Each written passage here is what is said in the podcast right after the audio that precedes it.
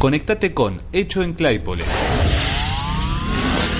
www.hecultura.com hecultura.com También encontrarnos en Facebook facebook.com barra Hecho en Claypole. Facebook.com barra Hecho en Claypole. Se había acumulado mucho daño, mucha pobreza, muchas injusticias. Ya no podían más y las palabras tuvieron que pedir lo que debían.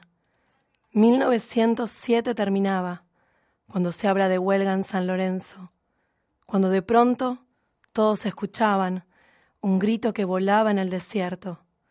De una a otra oficina, como ráfagas, se oían las protestas del obrero. De una a otra oficina los señores, el rostro indiferente o el desprecio. ¿Qué les puede importar la rebeldía de los desposeídos, de los parias? Ya pronto volverán arrepentidos. El hambre los traerá, cabeza agacha.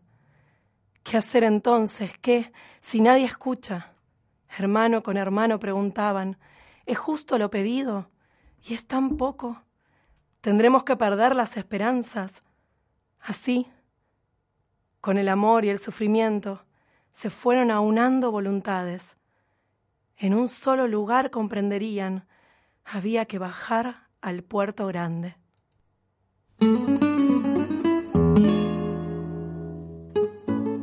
Aquí comienza Inventario, el programa de cultura del espacio de debate y cultura la casa.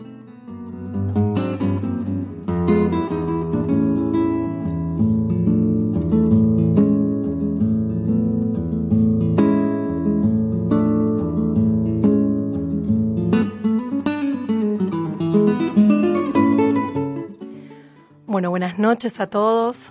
Acá comienza el programa número 11 de Inventario. ¿Qué tal? ¿Cómo están todos? ¿Qué tal, Marcelo? ¿Cómo estás? Buenas noches, bien, bien, bien.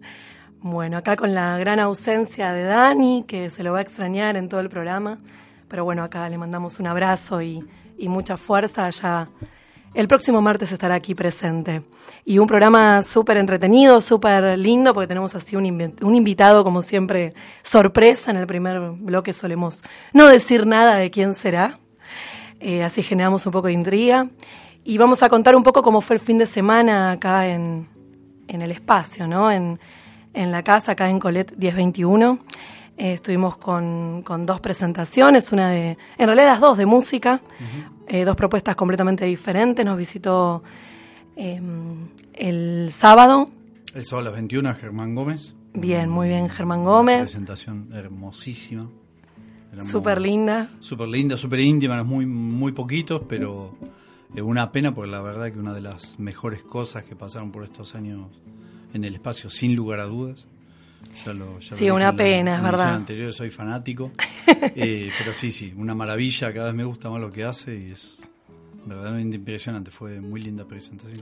Sí, aparte un show en- hermoso, a pesar de la poquita gente, él con toda su energía siempre llenando ahí todos los espacios. Él, la banda, Todos, todos. ¿no? Y pasamos así de, de- a conmovernos de una manera con todo el mundo que hablé, fue la misma, el mismo sentimiento, ¿no? Sí, súper lindo. ¿Y el domingo? Clorinda se presentó con, bueno, no me, no me acuerdo ahora, el- Un litro de canciones. con un litro de canciones, exactamente. Eh, me sorprendió verdaderamente la, la performance, la voz de Clorinda, muy linda voz, una excelente cantante de tango, me pareció maravillosa. Sí, muy histriónica, aparte, arriba del sí, sí. escenario, con una, una propuesta así muy piola, muy así envolvente. Muy linda, muy linda. Bajó del escenario, ahí propuso unas dinámicas lindas con, con el público. También éramos poquitos. Sí, sí, Fue un también, fin de también. semana en que necesitamos que la gente ahí se arrime al espacio. Pero bueno, vamos a seguir apostando con estas cosas Obvio. que no se ven en todos lados. ¿no? Claro que sí, sí, sí, sí. Y contanos un poco de la música de hoy, que bueno, vamos a hoy tener. sí, hoy seguimos en el ciclo de Latinoamérica en el espacio. eh, y bueno, justamente este es el mes de Chile. Es verdad. Un poquito la cortina estaba fijando. Eh, y bueno, ya estamos al final y así que vamos a escuchar algo de el grupo Quilapayún, un grupo chileno de la nueva canción chilena de la década del 60-70, eh, con una obra específica que es la cantata Santa María de Quique. Eh, la cantata es de finales de 1969, que ya va a cumplir unos 50 años, medio siglo, Guau. que a poquito.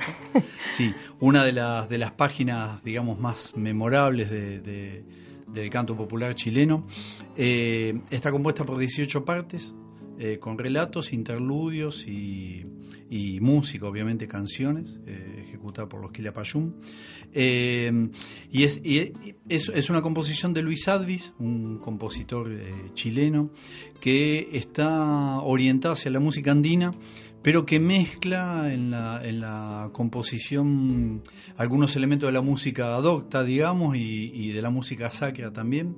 Eh, si bien todos los instrumentos de los Quilapayún son instrumentos de música popular andinos, él mezcló en la cantata, Luis Advis, el compositor, mezcló eh, o incorporó un violonchelo y un contrabajo eh, que le dan así una sonoridad muy particular a, esta, esta página de música popular y, obviamente ponen el, dramatismo que necesita necesita la historia. ¿no? La cantata cuenta los sucesos de la matanza de la Escuela Santa María de Iquique, donde fueron fusilados mil trabajadores de los salitres chilenos en 1907, eh, durante el, el gobierno del presidente Montt. eh, y es considerada, como decía, una de las obras cumbres de la llamada nueva canción chilena, esa, nueva canción que se engendró eh, hasta el gobierno, hasta la caída del gobierno popular de, Salvador Allende, la Unidad Popular. Y algunas cuestiones así, o anécdotas, digamos, en 2008, eh, la revista Rolling Stone la consideró en el número 4, eh, en el cuarto puesto como de las 50 mejores eh, obras de la música chilena. Ah, Así bien. que, lo cual, digamos, es- sí, sí, sí, sobre todo una, una publicación tan ecléctica como es, como es la Rolling Claro. Y eh, en 1973 ellos estaban presentando la cantata en Europa, habían salido de gira, eh, eran embajadores culturales del gobierno de la Unidad Popular de Salvador Allende, y los encuentra el golpe, el golpe de Estado en París. Por lo cual, bueno, obviamente se, se- no pueden volver a Chile, sobre todo porque lo primero que les llega son noticias de, de la suerte que había corrido la vida de Víctor Jara, quien había sido director de Quilapayún ya en un en Ah, una- director musical de Quilapayún en una época. Eh, entonces, bueno, ellos se afincan eh, finalmente en París durante muchísimos años hasta poder volver a, a Chile. Y la cantata, obviamente, pasa, las cintas de la cantata originales pasan por la famosa quema de discos y libros que hubo en los países del sur durante las dictaduras. Eh, obviamente esto no se salvó. Entonces los Quilapayún la volvieron a grabar nuevamente en Chile en dos versiones y una de ellas con los relatos, digamos, diferentes actores han pasado como relatores de la cantata durante, durante las presentaciones eh, y una de ellas fue grabada en francés. Eh, y en los textos y en la traducción trabajó Julio Cortázar. Wow. Eh, sí, mm, una cosa bien. Y, no termina ahí la anécdota porque, bueno, Julio, eh, digamos, hizo algunos retoques del texto original para poder traducirlo y parece que a Luis Advis no le gustó un carajo que hubieran cambiado el texto de la cantata sin consultarlo. Eh, pero bueno, poco tiempo después de la, de la grabación, eh, Cortázar eh, muere. Así que bueno, Luis Advis se quedó ahí dando vuelta, mascullando ese, esa, no sé si, si, si grave, pero es incomodidad. Pero bueno, es una, una anécdota interesante, ¿no? El tema de que, de que Cortázar haya Claro. eh, trabajado en la traducción al francés de la, de la cantata. Así que bueno, lo que vamos, lo que eh, seleccioné son algunos de los fragmentos, algunos de los interludios musicales. Comenzamos con uno muy cortito y después vamos a ir intercalando canciones cantadas eh, y los eh, interludios que vienen enseguida, enseguida en el disco de la canción. ¿no? Bueno, buenísimo. Vamos a escuchar entonces. Vamos. Y después volvemos. Vamos con los Quilapayún y la cantata Santa María de Quique.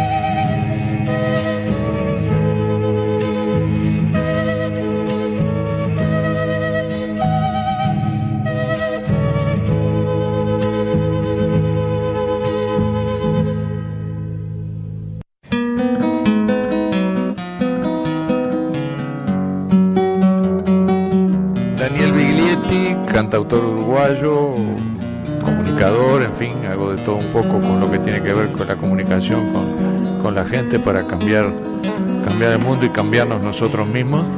Y muy emocionado de este encuentro con la casa aquí en Claypole.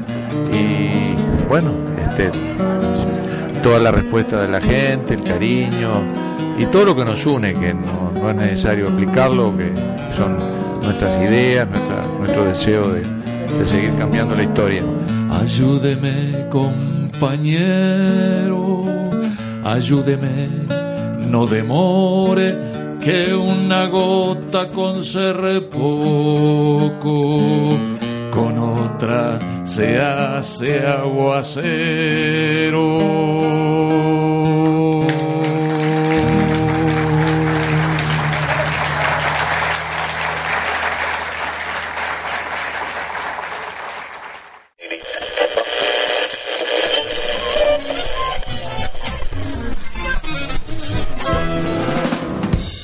Escucha la radio de Hecho en Claypole.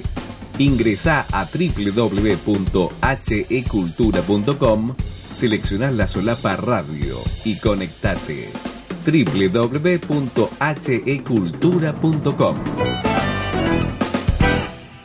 ¡Eso es aburrido! ¡Estás aburriendo a todos!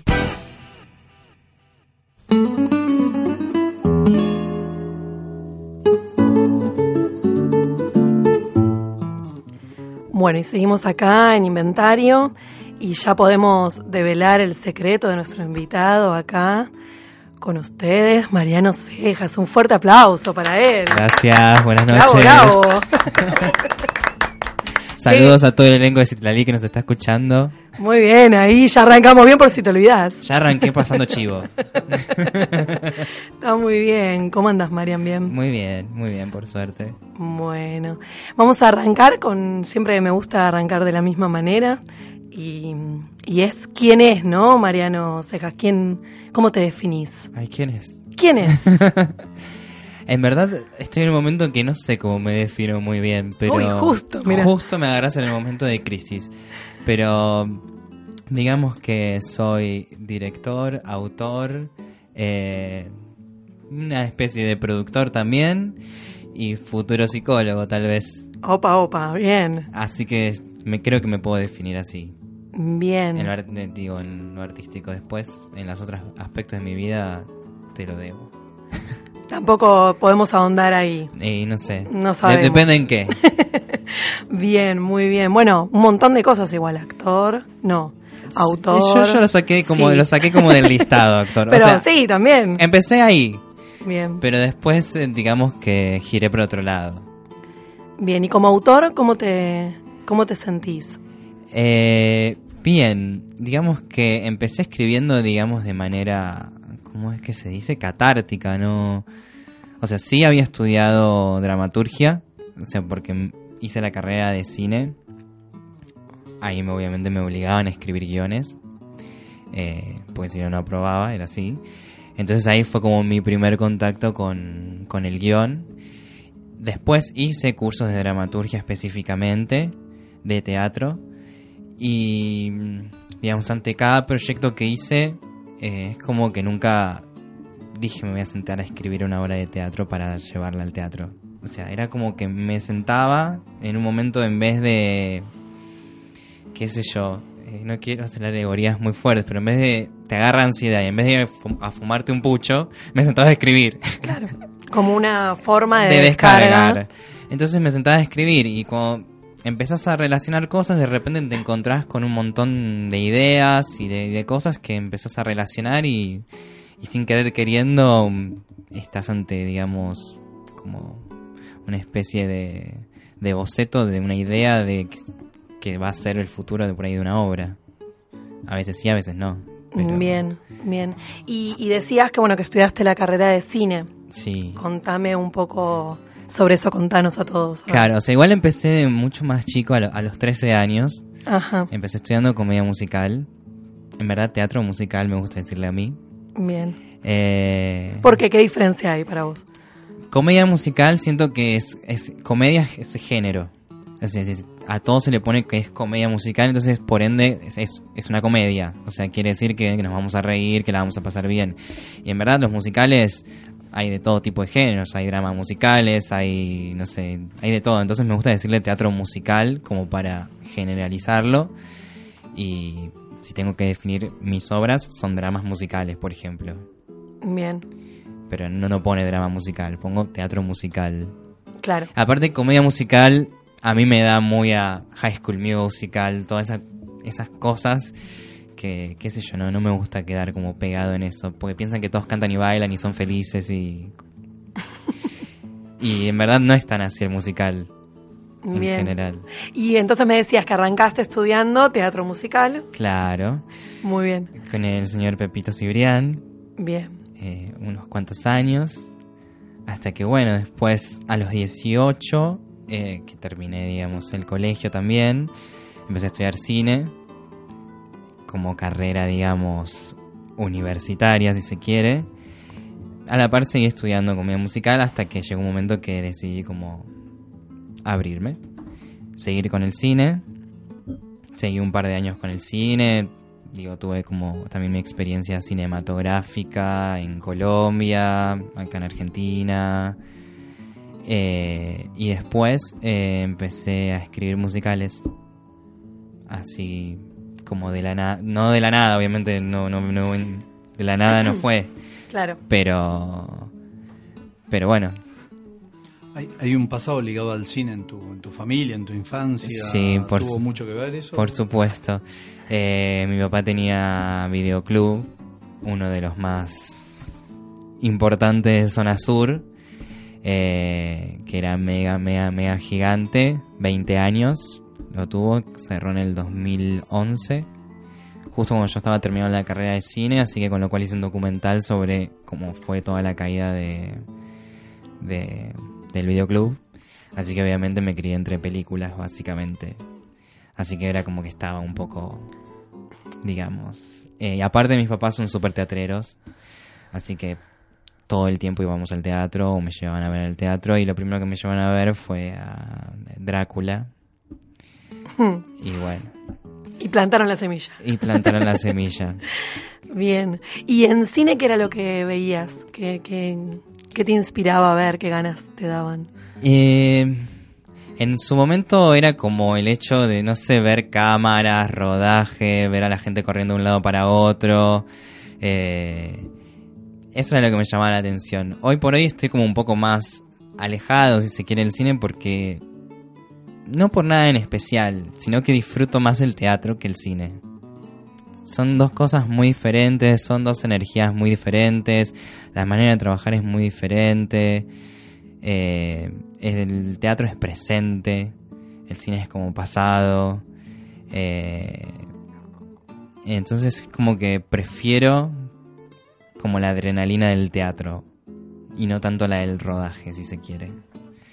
También uno va viendo qué proyectos van saliendo, eso también son- digo, pasa por una decisión laboral o, o de elegir en qué hacer.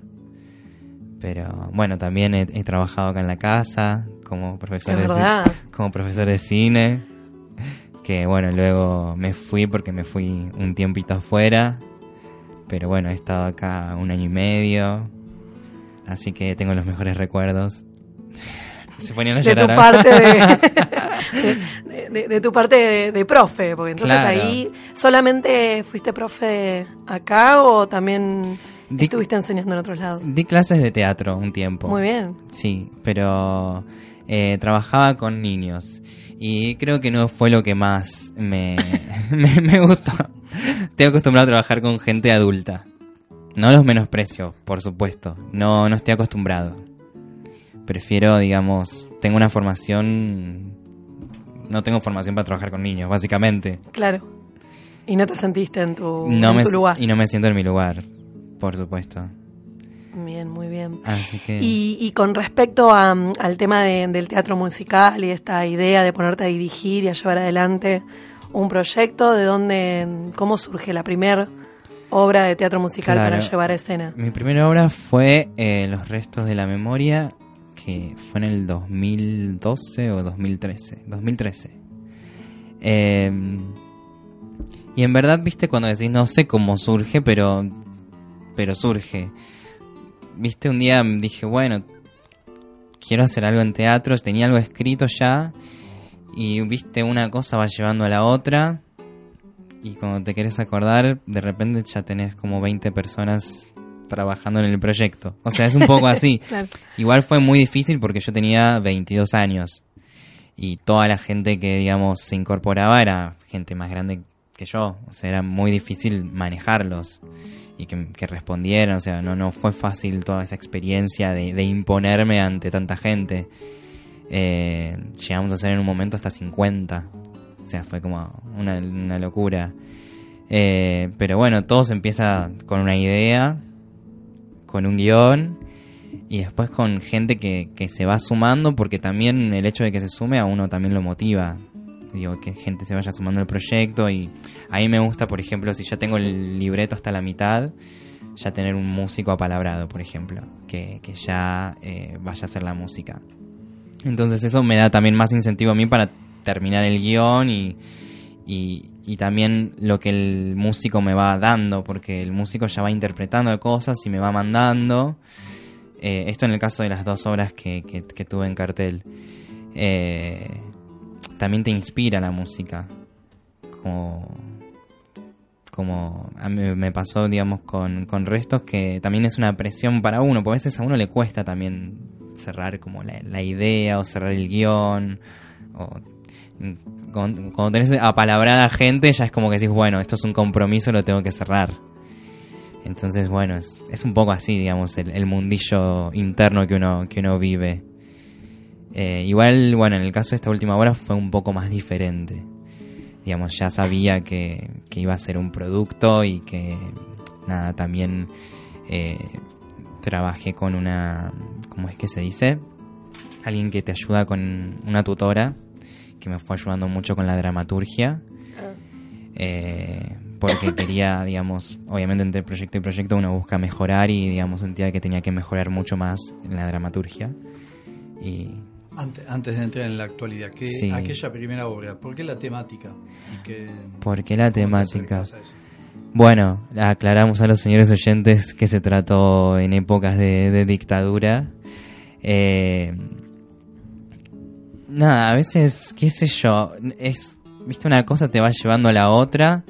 Eh, la verdad es que no, digamos, no tengo una vinculación. Yo siempre decía, no, no, no me vinculo ni con un miembro desaparecido, no, qué sé yo, no soy militante de ningún partido, no me, digo, no me gusta la política.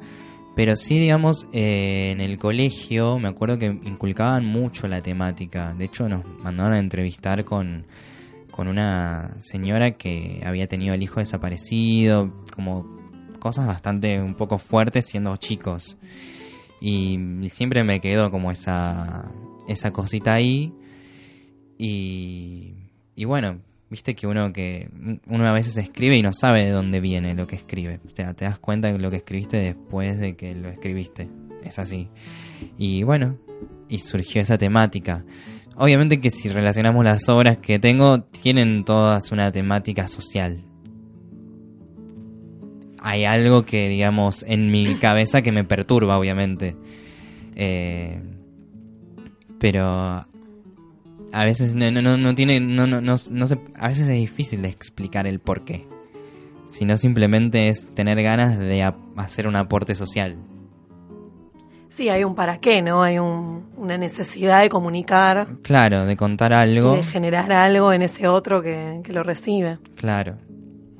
Sí, creo que va más por ahí. Tal Bien. vez de, de, de restos, que es mi primera obra, no la tengo ahora tan, tan, tan fresca. Pero bueno, de a poco me voy acordando como de, de algunas cosas. También digo, era una obra muy psicológica. Digo, si lo empiezo a relacionar como con mi actualidad. Porque básicamente era la, la vivencia de una, de una familia sin, sin una persona, sin un miembro, un miembro desaparecido. Entonces, la idea era cómo las relaciones familiares funcionaban en ese sistema diferente. Pero bueno, son cosas que ahora uno va... Sí, que uno ahora las puede leer desde Claro, otro lugar. Claro. Bien, bueno, súper interesante.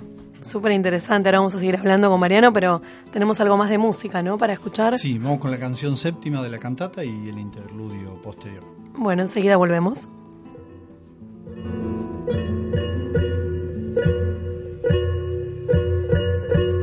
Vamos mujer, partamos a la ciudad, todo será distinto, no hay que dudar, no hay que dudar, ya vas a ver, porque Niki que todos van a entender. Toma mujer, mi manta te abrigará, ponte al niñito en brazos, no llorará, no llorará, confía, va a sonreír, le cantarás un canto, se va a dormir. ¿Qué es lo que pasa? Dime, no calles más.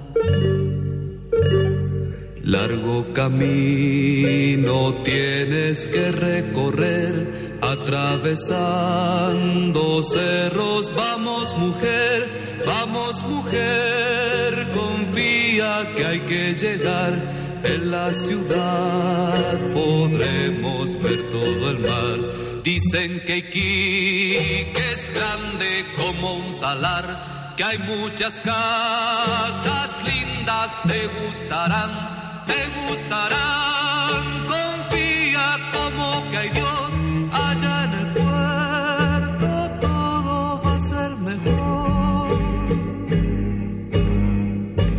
¿Qué es lo que pasa? Dime, no calles más. Vamos mujer, partamos a la ciudad, todo será distinto, no hay que dudar, no hay que dudar, confía, ya vas a ver, porque Niki que todos van a entender.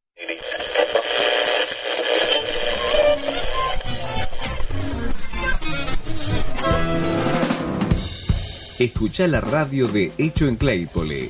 Ingresa a www.hecultura.com, selecciona la solapa radio y conectate.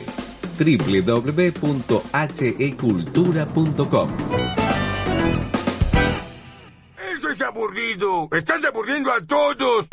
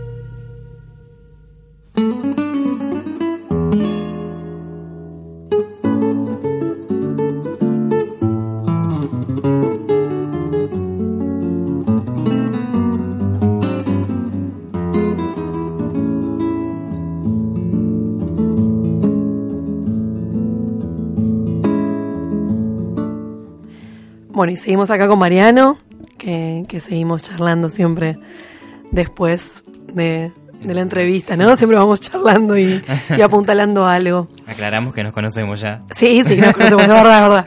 Nos conocemos. Bien, y no estás solo. A ver, contanos con quién viniste ahí acompañándote. Vine acá con un asistente. No, mentira. Vine con Ma- Mauro Núñez Duarte. Aplausos. Aplausos, aplausos, claro que sí. Bravo. Bravo. que bueno, es uno de, de los actores que está en Citlali, digamos, un papel muy importante. Hola Mauro. Hola Mariano, buenas noches a ¿Y todos. qué es Citlali? Contanos. Citlali, bueno, Citlali es un musical que trata eh, sobre la primer cacique mujer. Eh, y bueno, va por esa línea.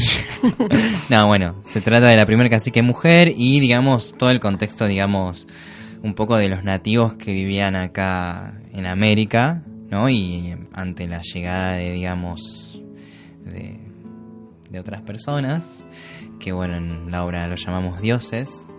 Eh, y bueno, y también el desarraigo de la cultura, ¿no? Pero creo que tiene más que ver, se hace más énfasis en la obra sobre la mujer que, digamos, que otra cosa. Y trata básicamente la- las peripecias que, que Citlali, este personaje, va, va, va pasando.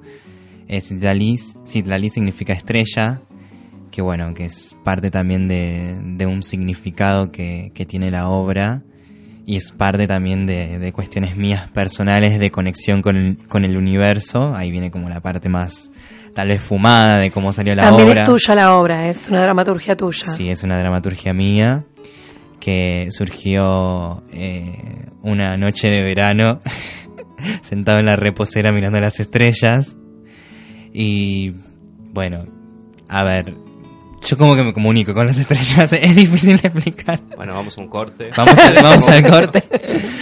Pero, qué sé yo, viste, cada uno tiene su, su cable a tierra. Y para mí mirar las estrellas es mi cable a tierra. Bueno, bien. Me relaja. Y a veces uno pide, pregunta a las estrellas y las estrellas responden. De verdad, lo digo. Y, y bueno, y no sé, en ese momento sentí que tenía que buscar un, un nombre que, que significara eso. Y en base a eso empecé a construir, ¿no? Y como vas antepasados, o sea, como fue asociación de palabras. Por lo cual llegué al, al proyecto. Y también por una canción. O sea, lo primero que escribí del proyecto eh, fue una canción. O sea, que fue después que terminé mi primera obra, hice un descargo de una canción. La canción se llama He visto. Y la canción repite cada rato, he visto, he visto, he visto un montón de cosas. Y, y en base a eso es como que me inspiró esto. O sea, todo empezó por una canción que se sigue manteniendo intacta y que está en la obra y que, que no se modificó en absolutamente en nada. Y en base a eso empecé a desarrollar toda esta cuestión. Que obviamente, bueno, después entran todos los elementos fantásticos, dramatúrgicos y todo eso, pero la inspiración nace como de esa noche que estaba sentado en la reposera mirando las estrellas. ¿Y por qué una mujer? Porque la mujer con ese valor, ¿no? Que ahora encima socialmente, ¿no? Tiene una fuerza tan, Encima tan en el, relevante. en el momento que la escribí, digamos, fue hace cuatro años atrás. Wow. O sea, no. Digamos que estaba empezando todo el movimiento, pero todavía no estábamos como tal vez en el auge en el que nos encontramos ahora.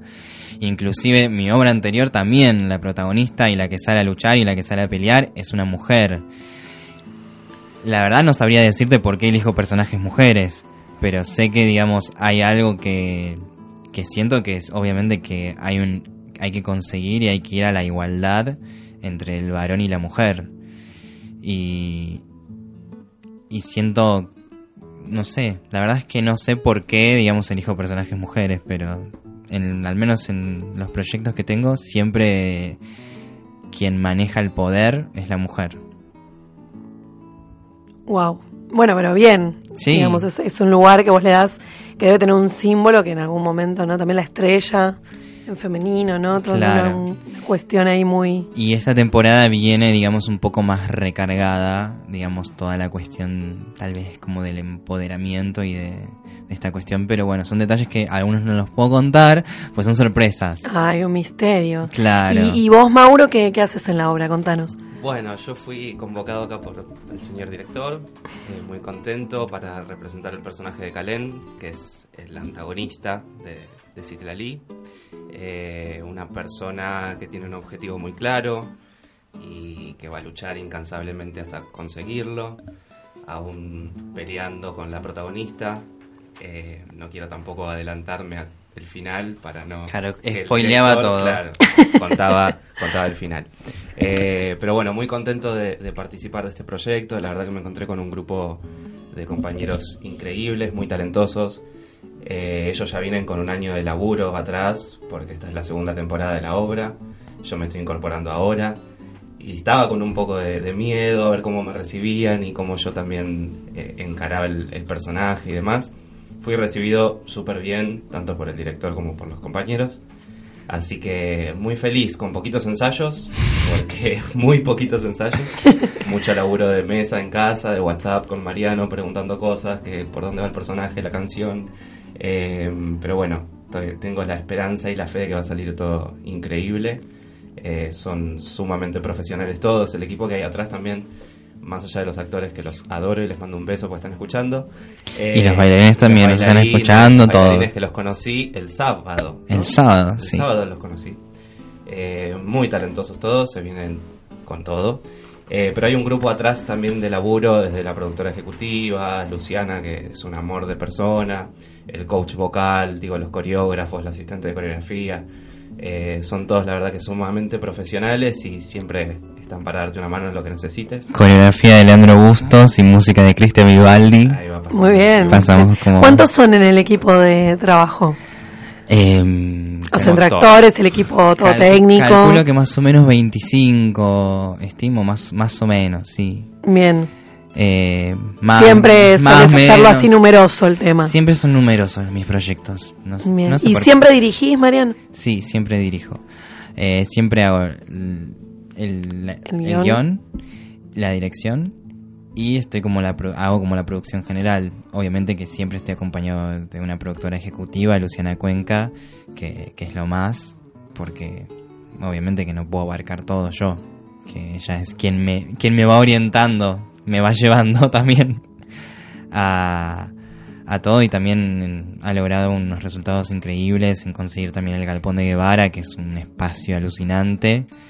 Eh, yo la verdad es que quedé enamorado del lugar y por suerte volvemos a hacerlo ahí, un personal divino, la verdad es que que nada, me hace acordar a la casa. Opa, opa. Nunca nada será como la casa, no te quiero decir nada, pero... y, y Marian, eh, ¿cuánto de, de- del dramaturgo resignas cuando te encontrás como director? ¿Cuánto de esto que imaginás cuando escribís el director te permite llegar a tener o no? Por ahí vos decís, bueno, no, como director hay cosas que del dramaturgo no hago caso. Claro.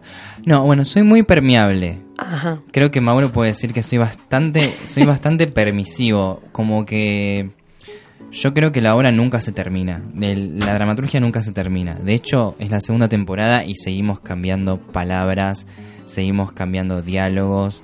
Eh, si bien se mantienen las canciones, eso siempre, una vez que ya están, se mantienen.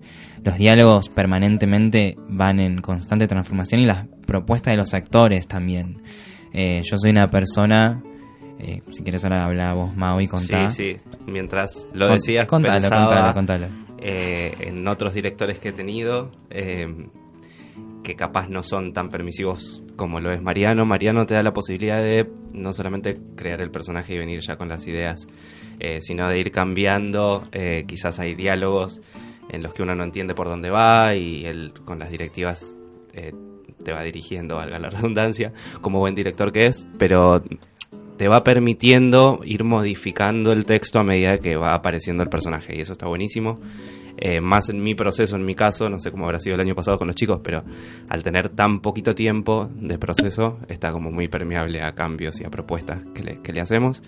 Eh, y no suele pasar, no suele pasar porque yo he tenido otros directores en los que no se puede cambiar mucho las cosas y uno termina siendo un, un mero repetidor de lo que el director quiere y no hay tanto arte del actor en el medio, pero Mariano no es así. Sí, de hecho, permeable como con todos. Digo, como que siento que cada uno no es una máquina de repetir.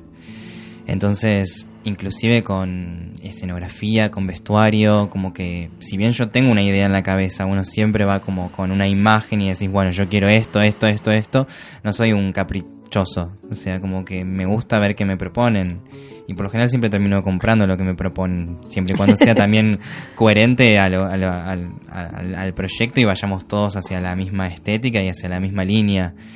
Eh, así que en ese sentido, con la coreografía lo mismo. eh, y también estamos haciendo como muchos cambios. Bueno, y tratando siempre de, de me- de mejorar el producto, ¿no? Este año, esta temporada se viene con muchas cosas. Y yo que la vi el año pasado como público, Claro. puedo decir que se viene con mucho cambio. Muchos. Mucho, mucho cambio. Bueno, buenísimo. Técnicos. Súper tentador. Sobre todo Técnicos, algunos efectos que no se pueden decir. Claro. Para no generar polémicas previas. Claro, hay un tema medio polémico tal vez, pero, polémico. pero bueno, es la idea un poco que justamente tiene que ver con todo lo que venimos hablando de, de- nada, de- del feminismo, del feminismo, ¿no? Y, y todo este movimiento que creo que, que tenemos que apoyar desde un lugar muy artístico. Eso te iba a decir, tenés así como una mirada muy muy puesta en poder abarcar a favor de Sí, de la igualdad femenina. Eh, si querés, yo puedo hablar de lo que vos quieras. Si querés hablar del aborto, yo hablo del aborto, yo no tengo ningún problema. No, bueno, pero ¿cómo te parás frente a estas cuestiones no sociales en donde, más allá de que vos decís que te involucrás desde un hecho artístico, Claro, a ver, yo no soy una persona que salga a la calle a, mil- a militar ni a manifestarse, simplemente con, con el arte, por un lado, y por otro lado con mi pensamiento, ¿no? Eh, por un lado, creo en la igualdad, en la igualdad en todos los sentidos. Eh, siempre pasó en, al menos en el arte, que el, hombre, el varón, siempre era más remunerado que la mujer, por ejemplo. Y esas cosas son cosas que ya tienen que cambiar. Eh, y después, bueno, nada, en cuanto al aborto también, eh, estoy obviamente a favor de, de la despenalización, pero por muchas razones. Eh, no sé si querés que me meta en tema, yo si querés me meto en tema y no tengo ningún problema. Eh, obvio. eh, no sé acá cómo tratan el tema. No, sí, ya sé. Pero eh, creo que, que es momento de, de legalizarlo porque es también cuidar, cuidar a las mujeres, tener un, un registro también de lo que sucede y, y el hecho también de, de, de- de- de legalizarlo permite también el acompañamiento, el acompañamiento terapéutico que esas mujeres pueden tener al momento de realizar el aborto posterior que no estarían teniendo en este momento. Y es algo que va a seguir, se va a seguir haciendo igual. Por más de que no se legalice. Es algo que va a seguir. Entonces, ¿por qué no hacerlo legal si podemos mejorar muchísimo más las condiciones en las que se hacen? Porque hay gente que tiene plata y otra gente que no tiene plata. Hay gente que puede pagar después un psicólogo y hay gente que no. Y nadie va a hacer filas para ir a abortar. Esa es la realidad. No sé, creo, creo un poco en eso. bien, tenés una mirada Y, bien puesta en, en una decisión. y obviamente tomada. cada, cada persona tiene derecho a elegir por su cuerpo y por su vida. Es así. Yo pienso eso. Eh, me metí como en la polémica de- del año, pero bueno. No, bueno, pero está bueno tener una postura ahí bien clara. Es así, está bárbaro. ¿Tenemos algo más para escuchar, Marce? Sí, vamos con la canción 12 y el interludio posterior. Bueno, perfecto, La ahí volvemos. de Santa María de Iquique por Quilapayún.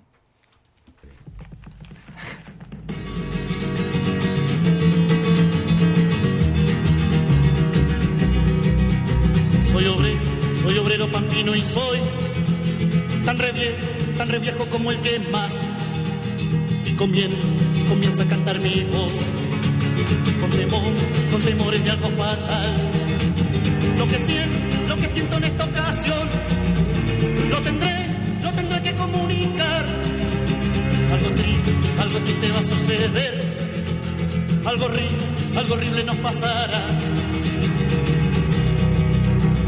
El desierto me ha sido infiel.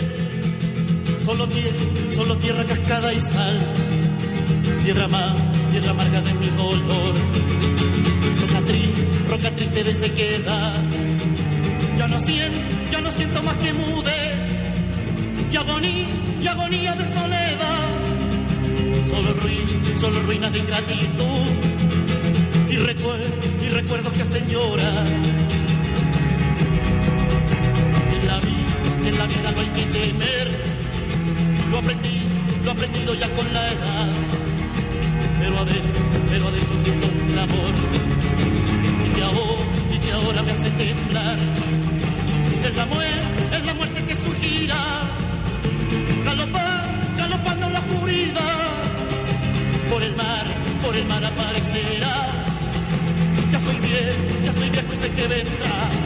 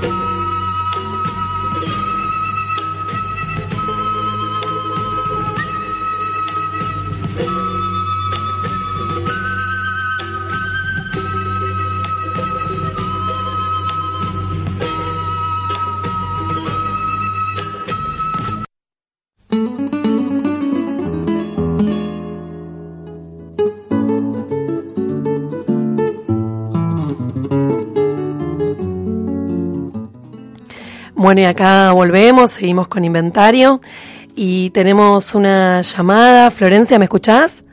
Sí, sí, ahí las escucho. Buenas noches. Buenas noches, ¿cómo estás, Florencia? Estamos hablando con, eh, con alguien que es el, la representante del Centro Cultural Raimundo Gleiser de Quilmes, eh, que nos va a contar un poco sobre, sobre lo que está sucediendo hoy eh, en día, ¿no? Ahí en, en el Centro Cultural. Contanos un poco, Flor. Dale. Bueno, antes que nada agradecerles por, por el espacio, por la comunicación. Eh, un poco para, para comentarles, digamos, lo que está pasando es que mm, el Blazer es un centro cultural que es independiente y es autogestivo. Y el viernes estábamos realizando una actividad, una charla debate sobre problemáticas ambientales y ecología. Y tuvimos la, mm, la visita, podríamos decir, de funcionarios municipales eh, que terminaron dando con la clausura de, del centro cultural. Y bueno, en este sentido es un, es un problema bastante grande, digamos, que no solo lo tenemos nosotros, digamos, eh, sino también todos los, los espacios alternativos en Quilmes, porque precisamente eh, se nos pedía como, como ese día una habilitación eh, como centro cultural y esto no, no existe, digamos, no está vigente en ninguna ordenanza eh, en nuestro distrito, como sí quizás pasa en otros. Eh, y eso fue una propuesta que, que, se fue organizando, digamos, con otros espacios culturales acá en Quilmes y que fue vetado. Entonces no hay una, una ordenanza que pueda reconocer o que tenga la voluntad, digamos, ¿no? de, de reconocer el aporte que, que realizamos los espacios independientes a la cultura popular en Quilmes. ¿Qué, ¿Qué alegaba la gente del municipio Florencia para clausurarlo? ¿Qué alegó en el momento? No, precisamente ellos lo que nos planteaban es que querían hacer una inspección en el espacio, eh, una inspección que se viene a plantear con las mismas reglas, si se quiere, eh, que se promueven en Quilmes, en las bases de nocturnidad, que eso aplica para todo lo que es boliches, eh, bares, y que precisamente no es el tipo de, actividad que nosotros realizamos. O sea, no somos bares, no somos boliches, sino que somos espacios culturales que abren sus puertas a, al funcionamiento de actividades culturales, de espacios eh, de diversidad, de, de charlas, debates, de ciclos de cine debate, digamos, de talleres, como funcionan en la semana. Entonces, esa categorización, digamos, como se nos quiere bajar eh, la misma normativa, si se quiere, de nocturnidad, eh, para nosotros no, no, no, puede tener un correlato de ese tipo, digamos, sino que necesitamos precisamente una ordenanza que pueda resguardar y reconocer el trabajo cultural que se realiza, que tiene otro tinte, digamos, ¿no? que tiene otras implicancias. Un, un, poco para poner eh, al tanto a, a, la gente que nos escucha, ¿en Quilmes esa ordenanza existe? ¿Es solamente que fue vetada por el intendente? ¿Cómo fue el proceso ese? Fue una propuesta que se fue eh, generando desde todos los espacios independientes eh, acá en el distrito, que, estamos en permanente coordinación. Eh, esa propuesta de la ordenanza fue vetada y no, no volvió a tener tratamiento, digamos. Entonces hoy entendemos que con esa situación, digamos, de parte de la gestión de, de Martiniana Molina, eh, al no tener vigencia y al no haberse hecho efectiva, eh, genera esto, ¿no? Un vaciamiento eh, y que ese vaciamiento se, se traspola, digamos, o se traduce un poco eh, en el desconocimiento de estos espacios y por otro lado la persecución y el hostigamiento, digamos. Porque así como no se reconoce que, que esto existe, digamos, que la cultura popular tiene un trabajo propio y muy presente en el distrito, digamos, en eso está bueno pensar que el Gleiser es un centro cultural que hace nueve años eh, construye en Quilmes. Hay otros centros culturales también con más antigüedad eh, en el distrito y tienen un trabajo muy rico, digamos, eh, y con mucha presencia, digamos, también en el aporte a, conflictos de otro tipo, digamos, ¿no? Conflictos que se dan en el sector de, de los despidos, que se dieron a nivel municipal, en, en, ser centro de acopio, digamos, para todos los barrios que, que pierden todo, cada lluvia digamos, por la falta de urbanización. Entonces hay un montón de, problemáticas que entendemos que, bueno, nuestros espacios realmente transitan de otra forma y se conforman de otra forma, digamos, eh, con muchas manos, con un esfuerzo muy a pulmón, eh, que es precisamente lo que hoy se está mm, dejando tapado, ¿no? O sin querer que avance, digamos. Claro, y, y hoy cómo, cómo se están parando frente a esta situación, digamos, que, cómo van a continuar, qué van a hacer, ¿hay algún plan a futuro? Sí, nosotros eh, estuvimos viendo eh, cómo, digo, la, lo principal, digamos, es poder avanzar en que se levante la clausura del espacio, porque, bueno, como ustedes también deben saber, todos los espacios independientes autogestivos, a medida que, que funcionan, eh, van generando la posibilidad de mejorar las condiciones de cada espacio. Eh, en este caso, nosotros venimos con un gran proceso de, de obra para mejorar eh, cada espacio de Glazer, para que pueda haber mejores actividades y más continuas, eh, porque es una casona vieja, digamos, con la que contamos. Entonces, por un lado es eh, nuestra intención poder continuar con el proceso de obra que, lleva tiempo y que lo venimos haciendo de a poco porque precisamente es demasiado trabajo. Y por otro lado, en términos de, de poder reforzar eso junto con toda la comunidad y los espacios eh, en Quilmes, digo, tanto las recibimos mucha solidaridad de, organizaciones sociales, políticas, centros de estudiantes, otros centros culturales. Estamos planificando hacer una asamblea abierta a la comunidad este viernes por la tarde. Eh, en breve vamos a, a, estar sacando una difusión también con esto y con el horario también, para desde ahí poder planificar mejor y pensar mejor eh, las alternativas a, a, esta resolución y que no aplica solo al Glazer. Digo, hoy nos toca a nosotros, hace unos meses le tocó a otro centro cultural acá en Quilmes y sabemos que que de continuar con, con esta lógica se va a profundizar, digamos. Entonces, en ese sentido también es, es importante esa articulación que, que venimos generando, digamos. ¿Fueron atendidos ya por alguien del municipio? No, precisamente eso es otro de los, de los problemas, digamos, quizás para, para poner un poco en contexto. O sea, tanto Luis Pulen hoy es el secretario de, del área de cultura, de educación en Quilmes, eh, es responsable de estas áreas y también, eh, por ejemplo, de la Escuela Municipal de Bellas Artes en Quilmes, eh, lo cual sabemos que los estudiantes y los docentes y trabajadores del espacio vienen con un gran conflicto dentro del espacio educativo porque no solo hubo un recorte del 30% del presupuesto para la escuela, sino que también ante la negativa de, un montón de avances y del presupuesto que claramente no alcanza, sino que se lo sigue recortando, eh, no han tenido la, capacidad de poder recibir respuestas de, de, parte de él o de otros funcionarios que les corresponda la tarea, digamos. pero bueno, sin embargo, nosotros en ese sentido seguimos apostando al diálogo también y, es nuestra voluntad en todo caso que, eso se, se, realice, digamos, y que pueda avanzar en este sentido. Pero bueno, primeramente vamos a tener esta asamblea, como les decía, el viernes para poder avanzar eh, un poco en resoluciones colectivas también con otros espacios. ¿Cómo podemos apoyar, Florencia, los otros espacios, eh, digamos? Ah. Mientras tanto, la convocatoria que nosotros hacemos es abierta a, todos los espacios que quieran acercarse a acompañar.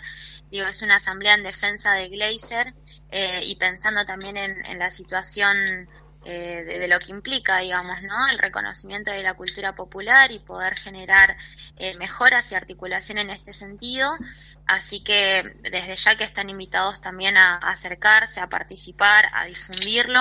Eh, nosotros les vamos a pasar ahora en breve ya la convocatoria también, por si la quieren compartir eh, con otro circuito de artistas. Digamos, también hay muchos artistas ahí que nos están mandando mensajes em, con, con, palabras, con obras, eh, para poder difundir un poco el apoyo al espacio, porque hay muchos cientos de artistas que han recorrido el laser y que lo siguen haciendo. Entonces, en ese sentido, la apropiación es muy grande. Así que todo eso a nosotros hoy nos, nos ayuda un montón, nos acompaña un montón, nos da fuerza, eh, nos ayuda realmente a poder seguir para adelante eh, y poder sobre todo hacerlo esto, digamos, acompañados, que nos parece que es lo más importante. Bueno, Florencia, gracias por haberte comunicado y por permitirnos también apoyarlos. Y vamos a estar al tanto para poder seguir ahí eh, lo que va sucediendo y este espacio está abierto para, para ustedes, para todo lo que necesiten. Bueno, muchísimas gracias a todos y nos mantenemos en comunicación, seguro. Bárbaro, Florencia, muchas, gracias. Un abrazo. Abrazo.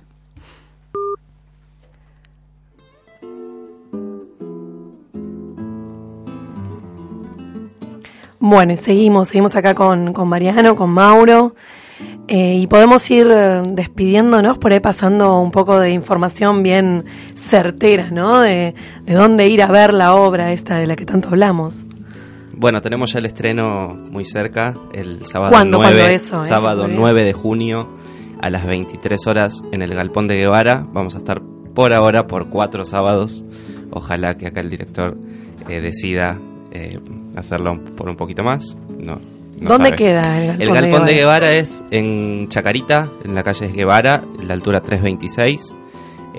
por cuatro sábados de junio a las 23 horas. Los invitamos a todos a disfrutar de estas maravillosas funciones. Un espacio aparte hermoso para disfrutar, pueden ir antes a tomar algo y luego meterse en el mundo de Citlali. Bueno, perfecto. suena, suena así como con ganas de, que podamos formar parte. Así que, que ojalá que todo el mundo se pueda acercar y que pueda estar y que los pueda acompañar. Gracias por estar acá.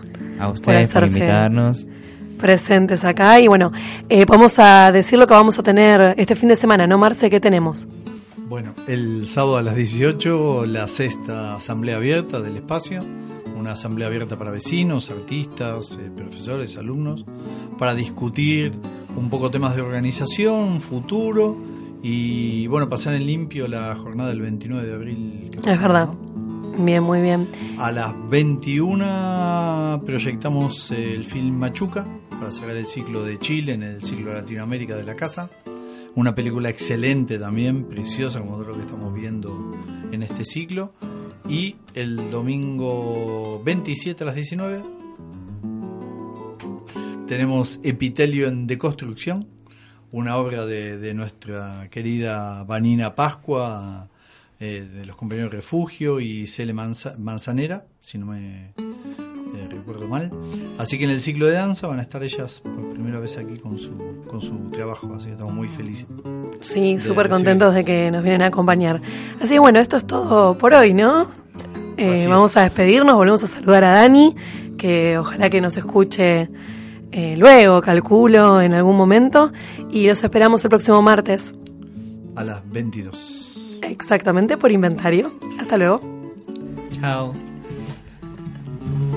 Ustedes que ya escucharon la historia que se contó, no sigan allí sentados pensando que ya pasó. No basta solo el recuerdo, el canto no bastará. No basta solo el lamento, miremos la realidad. Quizás mañana o pasado o bien en un tiempo más la historia que han escuchado de nuevo sucederá. Es Chile un país tan largo, mil cosas pueden pasar. Si es que no nos preparamos,